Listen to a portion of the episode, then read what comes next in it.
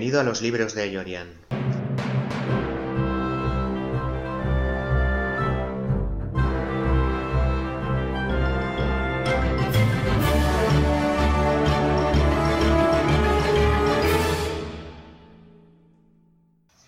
Soy Eyorian, escritor y maestro de profesión. Me encontrarás en libroseyorian.com. Mi pasión son los libros, la ficción y cualquier soporte para narrarla.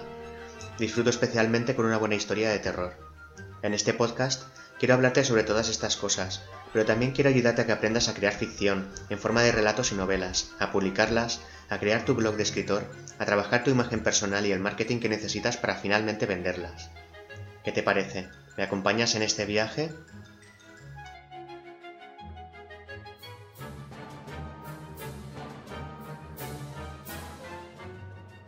Episodio 5. Historias cortas para cambiar el chip. Acabas de leer una gran obra que te ha trastornado, ha sido una carga sentimental muy grande, la obra era muy larga, muy larga, tipo Los Miserables, y antes de embarcarte en la lectura de otra gran obra quizá necesites historias cortas para cambiar el chip. Si esto te ha ocurrido alguna vez, las recomendaciones de hoy te servirán especialmente.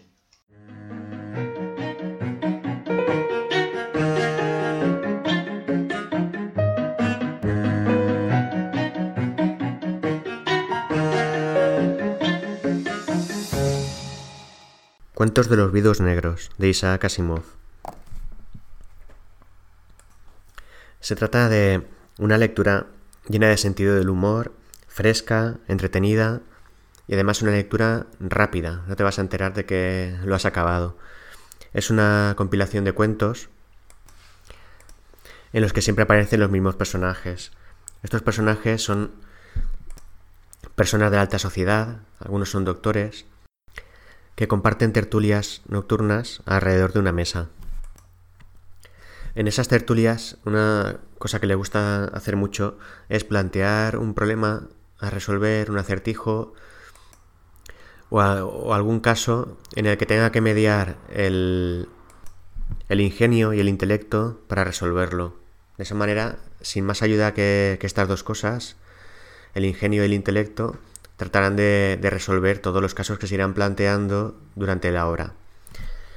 Estos casos llegan de, determinadas maneras, bien porque alguno de los presentes lee un artículo de prensa o bien porque traen algún invitado. Esta solución es la más habitual en, a lo largo de la obra.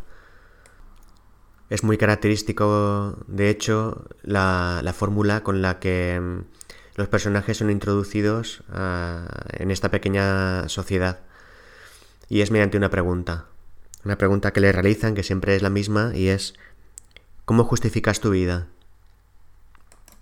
Es una pregunta que, tiene mm, mil caras, eh, muchas tonalidades y puedes responder de muchas formas, desde una perspectiva absolutamente profunda hasta otra completamente materialista.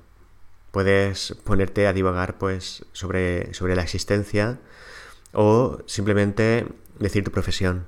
Esto de entrada ya da a, los personajes de la obra una información muy grande acerca del invitado. Sin que él se dé cuenta, ya están obteniendo muchos datos acerca de él. El personaje que más llama la atención en la obra es Henry Jackson. No es ninguno de los contertulios, pero es una persona que está presente en todos y cada uno de los capítulos puesto que es el camarero. Tiene 60 años. Eh, siempre parece como un personaje que les está sirviendo, les, les atiende y está escuchando. Es un personaje muy pasivo, pero cada vez que interviene lo hace de una manera magistral para resolver un caso de un plumazo. Es por tanto este personaje de forma curiosa el que representa el cerebro del grupo y el pensamiento pragmático. Muchas veces cuando todos ellos están metidos en un laberinto sin salida porque están buscando una solución muy complicada a un caso muy complicado y, hace que a ti como lector te arrastre a ese tipo de lucubraciones difíciles, eh, de pronto este personaje con una sola frase lapidaria y de lo más sencillo lo resuelve y todos se quedan con la boca abierta. ¿Y cómo has llegado a esta conclusión? Y decía, porque es, es lo que manda la lógica. y luego revisando el caso y aplicando eh, esa información a cada uno de los aspectos del caso, nos damos cuenta de que sí, es así, es cierto. Es por tanto Henry Jackson un poco el que hace el papel de sabio dentro del grupo. De entre los relatos de la obra, quiero destacar el de La risita adquisitiva. Habla sobre. Bueno, es una historia que cuenta uno de los contertulios que una vez en, eh, en su trato con, con un conocido suyo que es odioso en el sentido de que le gusta robar objetos que son preciados para la otra persona.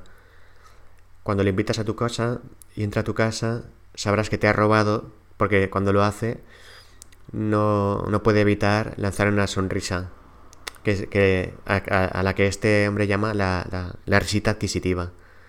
En el momento que escuchas esa risita, ya sabes que te ha robado algo, pero tienes que averiguar qué es lo que te ha robado. Bueno, esta es una historia de venganza en la que este personaje con su astucia, le devuelve el golpe a, a, este otro de la, risita adquisitiva y cuenta cómo lo hizo y cómo eh, hizo que esa risita se le helara en la boca. Bien, hablamos de un libro, como decía, muy ágil de leer, muy divertido, muy entretenido. Para mí, es el libro perfecto para una transición entre dos grandes obras. Puede que te guste las obras grandes, mm, largas o con mucha carga eh, afectiva, emocional, pero cuando acabas una de esas obras, antes de iniciar otra, esta obra es la que te va a, desempalagar de la primera, te va a refrescar y te va a preparar para, para, otra. Y vas a disfrutarla. No por ello es mala.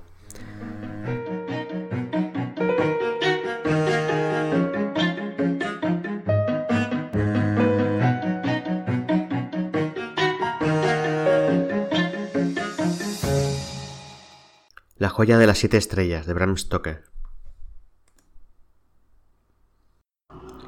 Esta obra habla sobre la maldición de la momia, aunque no es Drácula. Es importante dejarlo claro desde, el principio, porque Drácula es una obra magistral y una de las mejores obras de la historia de la humanidad, sin duda, y no podemos buscar en las otras obras de Stoker algo similar, a pesar de que esta obra es igualmente muy buena. Bien, y aunque no sea igual que, Drácula, porque es una obra completamente distinta, sí que comparte con ella la atmósfera de misterio que supo darle muy bien. Esa sensación de neblina que lo cubre todo y lo oculta a nuestros ojos. Y que hace que todo sea más misterioso, más inquietante. La obra se publica en 1903 en aquel entonces la pasión por la arqueología en Inglaterra estaba en el punto más alto.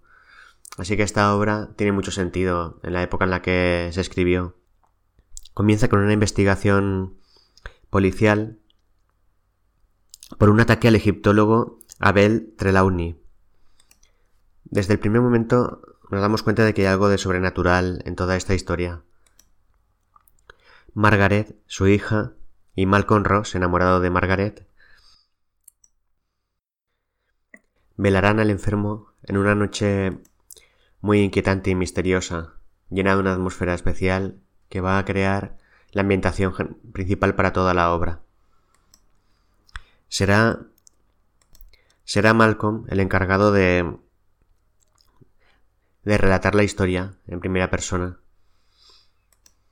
lo cual va a crear cierta sensación de distancia entre el misterio y los protagonistas, que en realidad son el egiptólogo y su hija, o al menos son las personas sobre las que más recae el misterio en esta obra. Abel contará su intención de resucitar a la reina Tera, y a partir de aquí comenzará una búsqueda y una misteriosa historia. Esta obra no es tan conocida y para muchos es una, gran joya por descubrir.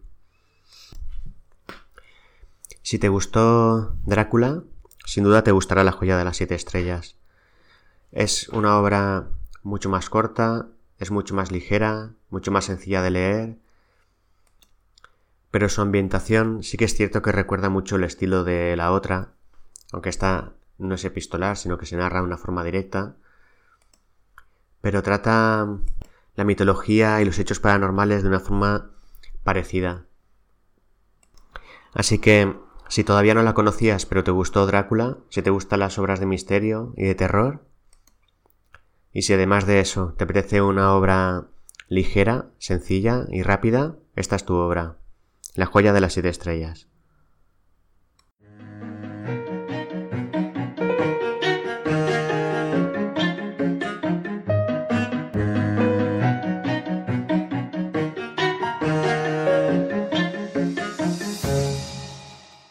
Fin de semana de terror, de Ludlum. El autor de la saga de Burn esta vez nos trae esta obra.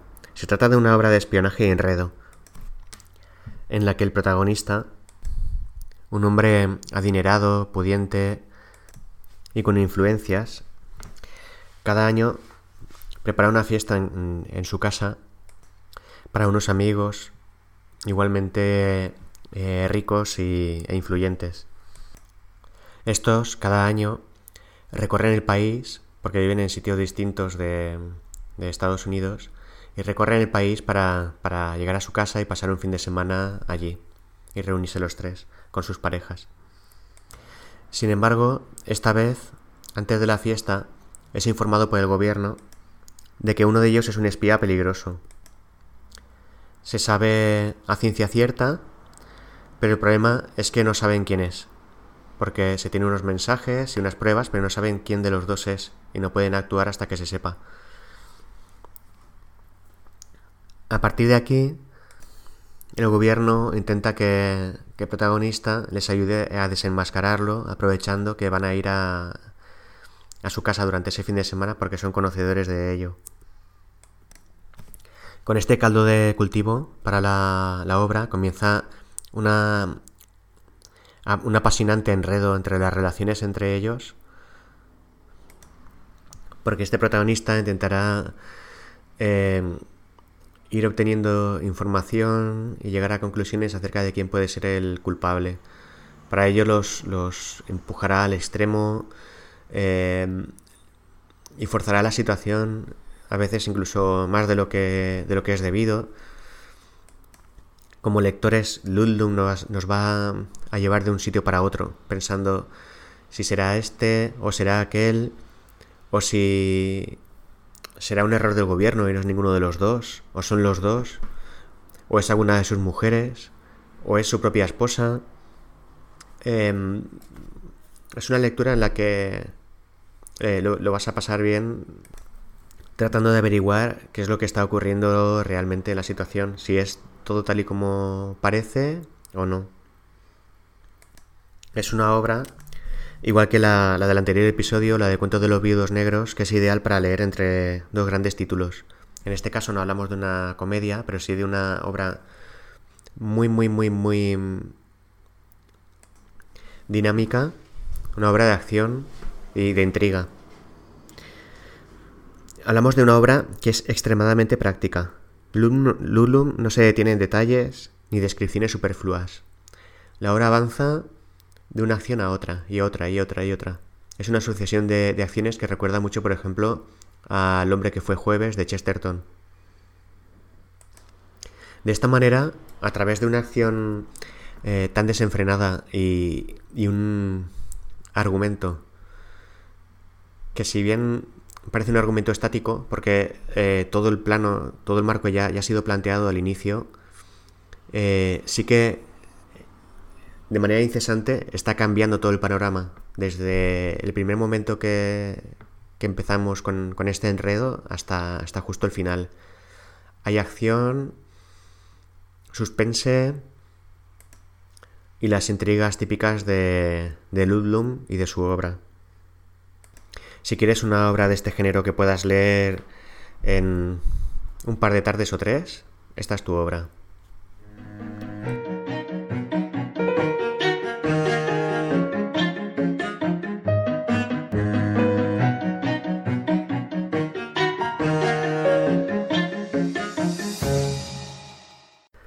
Episodio 2. La vida de hotel de Javier Montes. Esta obra para mí es muy especial. Primero porque fue la obra con la que inicié mi blog, con su reseña inicié mi blog, pero además también porque dio la casualidad de que su lectura, una, buena parte de su lectura, me pilló en un hotel. Así que yo en mi hotel estaba leyendo la obra de La vida de hotel que habla sobre un, crítico de hoteles que presencia una escena muy extraña que le obsesionará a partir de entonces y que obsesionará al lector a lo largo de toda la obra.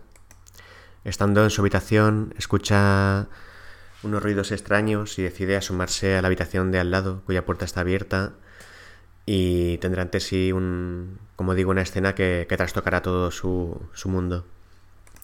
En cuanto al estilo, quiero destacar la adjetivación de las descripciones. Javier Montes es muy preciso. Utiliza solo un adjetivo. Este aparentemente es inoportuno. Parece que, no, tiene que ver con la, reacción, con la escena que, que está ocurriendo. Pero sin embargo es muy mordaz y tiene mucho significado contextual. Es una forma un tanto atípica de, de, de adjetivar la novela pero le da un carácter muy especial y muy, muy bueno, muy positivo. Otra cosa que es importante destacar de esta obra son algunos de sus personajes. La verdad es que cuenta con pocos personajes, además de protagonista, no recuerdo más de tres. Pero la verdad es que no necesita más, porque eh, toda la obra eh, gira en torno al viaje que emprende Em, este, este protagonista durante una búsqueda que, se iniciará en ese momento en que ha presenciado esta cosa y que le obsesionará profundamente toda, todo lo que queda de la, de la obra. Iniciará esta búsqueda y a lo largo de esa búsqueda el personaje va a sufrir una transformación, una evolución que va a sorprender mucho al lector. El primer, personaje que quiero destacar es su vecino de columna. Bueno, como he dicho, es crítico de hoteles y trabaja en un periódico. El vecino de columna es eh, crítico culinario y es un personaje que muchas veces se, cruza con el protagonista.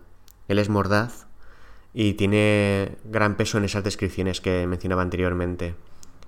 Es un personaje muy inteligente y sería un grandísimo actor secundario o tendría un magnífico papel secundario eh, en, una, buena película. Sobre este personaje, una cosa más.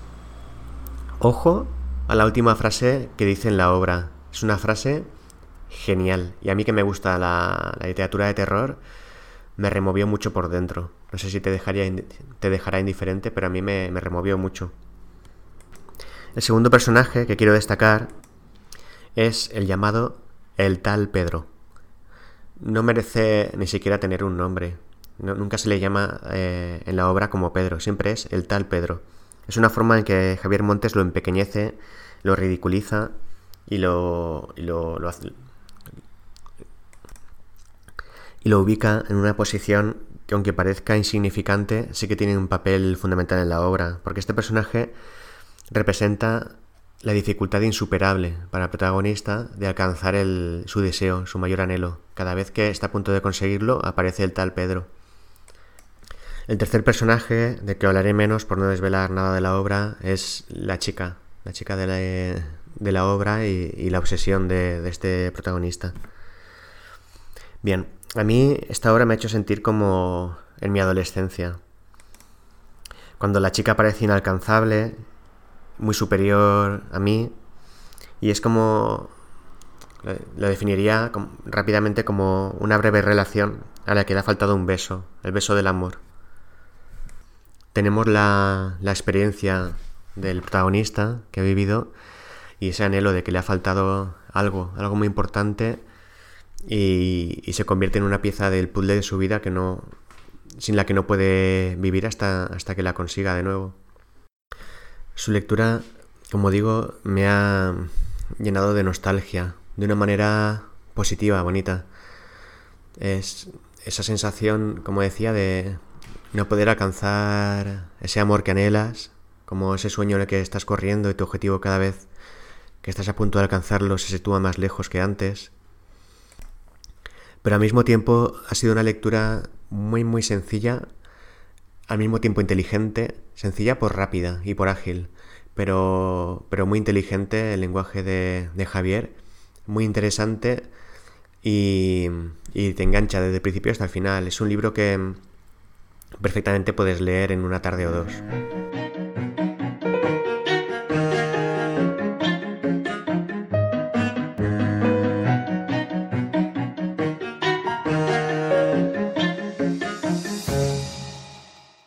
El pudor del pornógrafo, de Alan Pauls. Trata la historia de un pornógrafo que se encuentra recluido en un apartamento, contestando cartas a hombres y mujeres que están devorados por la pasión. Ellos le escriben sobre sus problemas y él es el encargado de guiarles en esas historias de lujuria, para, bien para calmarla o para orientarla. Este trabajo le consume hasta el punto de dejarle solo unas pocas horas de descanso. Y la única cosa que le consuela de tanto esfuerzo es asomarse a la ventana para mirar a su amada Úrsula. La novela es la historia de amor entre, entre este personaje y Úrsula y su correspondencia. Pues se comunicarán a través de carta, pero la historia la vamos a descubrir a través de las cartas que él escribe. Las cartas que escribe ella las vamos a, adivinar o, a intuir a través de la visión sesgada de la realidad de él, en las respuestas que le da a ella. Se trata de una obra por lo fantástica y onírica eh, e irreal, bastante parecida en algunos aspectos a, al golem de Gustav Meyrink. Hay muchas cosas que son irreales, se adivina como, como no naturales y, y da la sensación como de introducir la mano en el bolsillo y no encontrar jamás las llaves. Sabemos que están ahí, pero la realidad se ha transformado. Porque al igual que en este ejemplo, en la obra hay muchas cosas que no concuerdan y que dan ese aspecto de, de confusión y de ese aspecto onírico. Uno de estos ejemplos lo tomamos, por ejemplo, por el extraño enclaustramiento de él. Nunca sale a la calle como si estuviera encerrado, solo puede comunicarse a través de las cartas y a través de, de sus visiones eh, por la ventana. Esas son las únicas conexiones que tiene con el mundo. Se trata esta de una obra erótica, rozando la pornografía. Esto, en contraste con la asexualidad del protagonista, hace una visión muy muy real y muy sesgada de todo lo que está ocurriendo. A lo largo de la obra veremos cómo se produce una transformación del personaje que va evolucionando a una versión supuestamente mejor. Porque si bien empieza en su momento inicial como eh, casi un psicótico por la forma de, expresarse en las cartas y la vehemencia con la que habla, eh, esa extraña manera de, dirigirse a, a, su amada, sin embargo vamos a ver cómo poco a poco va abriéndose un poco más a la normalidad o a la realidad y su, su carácter va, va, relajándose a medida que la obra va avanzando. Curiosamente esto ocurre a medida que, su posición en la obra está empeorando. Si bien partimos de una, un inicio en el cual él está en, en un estado estable con respecto a la historia, pero, pero lo vemos muy desequilibrado anímicamente, eh, más adelante, cuando vamos avanzando en la obra, vemos cómo sucede al contrario. Eh, la historia, su posición en la historia está empeorando mucho, a grandes pasos, y sin embargo, su, su discurso se está haciendo mucho más, más suave, más, más natural. Además de él y ella, hay un personaje más en la obra que aparece muy poco, pero tendrá un carácter fundamental, esencial. Se trata de un extraño enmascarado que es un criado de ella y que es el encargado de trasladar la correspondencia de él a ella y viceversa. Veremos como eh, este enmascarado al principio de la obra solo aparece para recoger la carta y llevársela, y veremos como poco a poco va adquiriendo más importancia, hasta el punto de que mm, finalmente llega a imponerse él al protagonista y parece convertirse incluso el amo, toma muchas libertades. Este personaje tendrá un, papel esencial en el desenlace eh, sobre, lo que no se puede contar nada más para no, estropear el, argumento de la obra. Em, en cuanto a lo que esta obra me, inspiró fue, a, pesar de, la pornografía o el erotismo que, se desprende de ella, a pesar de eso a mí lo que me sugirió fue una idealización máxima del amor adolescente pues este amor, al igual que el protagonista, dota a su amada con todos los dones. No le otorga ningún vicio y cree que es lo más, lo más elevado del mundo. Y después eh, sufre un, contraste muy grande cuando esta visión se, se enfrenta con la visión realista de la vida. Porque como en el amor adolescente, el personaje lo que tiene es una visión muy real de, su entorno, de su amada, incluso de él mismo. Se trata de una obra sensacional, de confusión e incluso de desorientación en ese entorno onírico e irreal y, posiblemente evoca un, un, romanticismo muy, muy adolescente, como he dicho antes.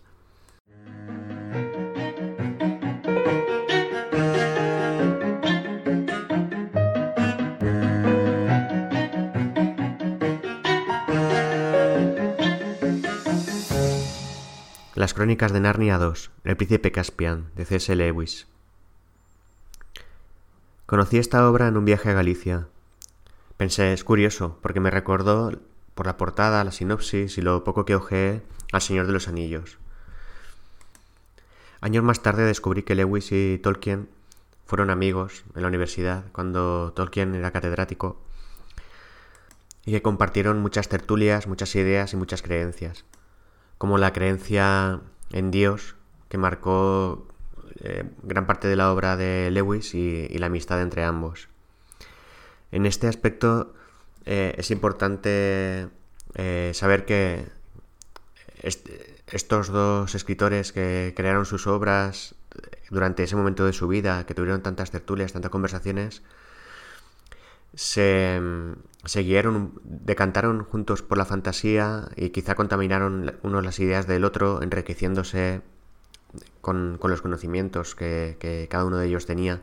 De manera que la obra de C.S. Lewis tiene algunos parecidos con, la de Tolkien. A pesar de que la obra de Tolkien se trata de fantasía épica y la de C.S. Lewis estaríamos hablando en realidad de fantasía infantil y juvenil.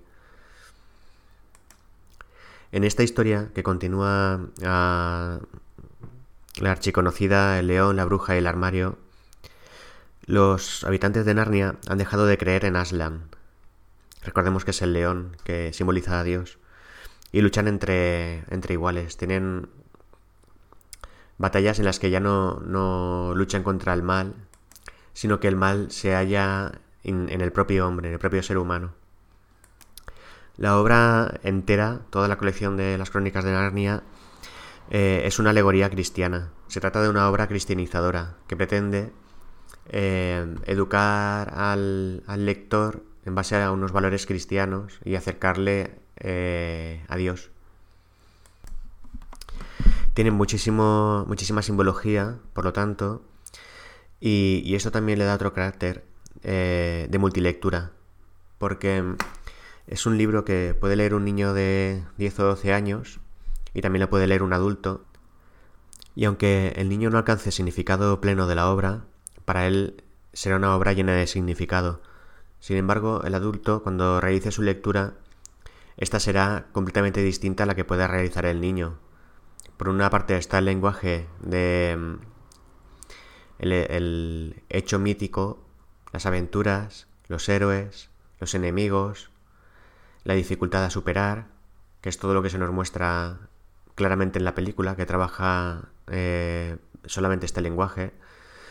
Y por otra parte está el otro lenguaje, que es el que leemos entre líneas gracias a toda la simbología que tiene la obra, en la que Arlan representa a Dios y el ser humano se enfrenta a una especie de inicio o de ritual iniciático o ritual de transformación en la que debe perfeccionarse y dejar atrás un antiguo yo contaminado e imperfecto para tomar un nuevo yo, una nueva versión del yo, que es aquella en la que se ha aceptado a Dios, se han aceptado los valores cristianos y da como resultado un personaje con una personalidad perfeccionada. Así vemos, por ejemplo, cómo suceden hechos como un personaje de los que consideramos de los buenos se convierte en un traidor porque se siente tentado por el mal, como ocurrió en el León, la bruja del armario. La bruja blanca representaba el mal, se siente tentado y traiciona a sus amigos. O como en esta misma de El príncipe Caspian, vemos como la hermana pequeña es incapaz de ver a Aslan porque no cree en él. Y después, cuando empieza a creer en él, es cuando le puede ver. Es una alegoría también cristiana muy claramente. En cualquier caso, es una obra que podemos disfrutar en cualquiera de las dos lecturas, porque si la segunda lectura no nos gusta, nos incomoda, nos podemos quedar con la historia de aventuras.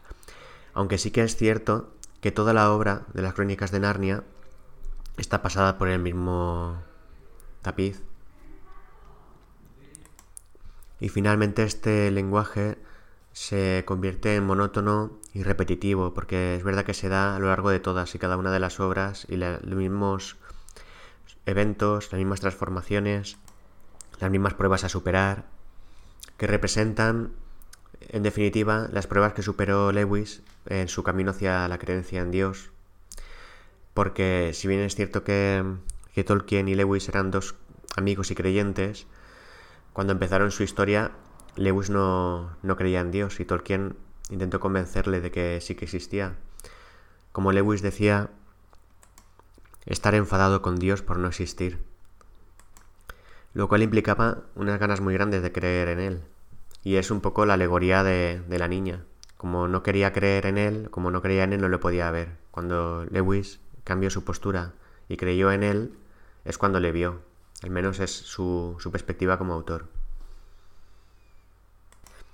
Así pues, El Príncipe Caspian es una obra fácil de leer, aunque es una obra juvenil, es una obra muy recomendada para adultos, es una obra con, con otro significado oculto que vale la pena desvelar.